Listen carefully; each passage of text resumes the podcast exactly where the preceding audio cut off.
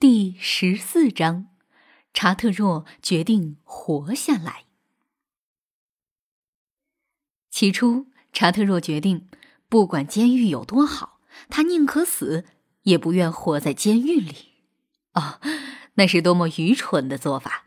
他已经下定决心不吃东西了，他要饿死自己。农夫布朗的儿子为他准备了美味的玉米，他一点儿也没碰。是的。他要饿死自己。因此，当查特若发现没有办法逃出监狱时，他就蜷缩在树桩上的洞里，待在那里不会有人看到他。他下定决心，在死之前就待在那里。对他来说，一直让他待在监狱里度日，那么生活还有什么意义？没有了自由，一切都不会让自己感到舒适。虽然那里有一堆螃蟹和碎布，足以让他做一张舒适的床，但是他却不碰那些东西。是的，他尽量让自己过得痛苦。一整天，查特若都没有踏出过小园门半步，即使农夫布朗的儿子过来看了他许多次，并吹口哨、轻声呼唤他，他就是不出声。最后，当夜幕降临时，他所在的监狱变得越来越黑，越来越安静。这时，他的肚子开始有饥饿的感觉了。查特若试着转移注意力，但是他的肚子一直咕咕叫，而且他控制不了自己。“哦，我会饿死的！”查特若一遍遍的自言自语道。“好饿呀！这里有足够的食物供我吃饱，不要再傻了。”肚子里有一个声音小声的说道：“越是不去想那些食物，查特若就越觉得饥饿。美味的食物在召唤他，这让他焦躁不安，心神不宁。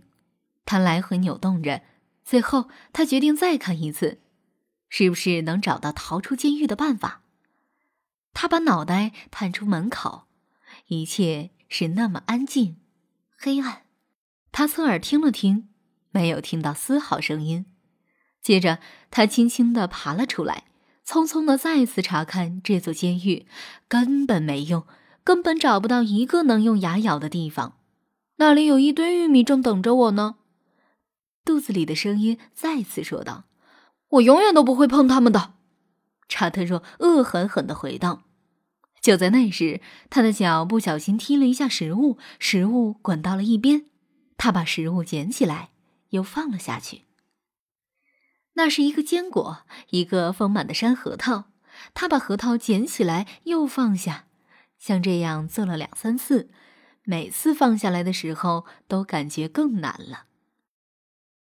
嗯，在饿死之前，我想再尝一口坚果。查特若无意识的嘟囔着，然后他开始咬那坚硬的外壳。当那个坚果吃完后，他又找到一个。当这个吃完了，他又接着吃另一个。不一会儿，他把那一堆玉米也吃光了。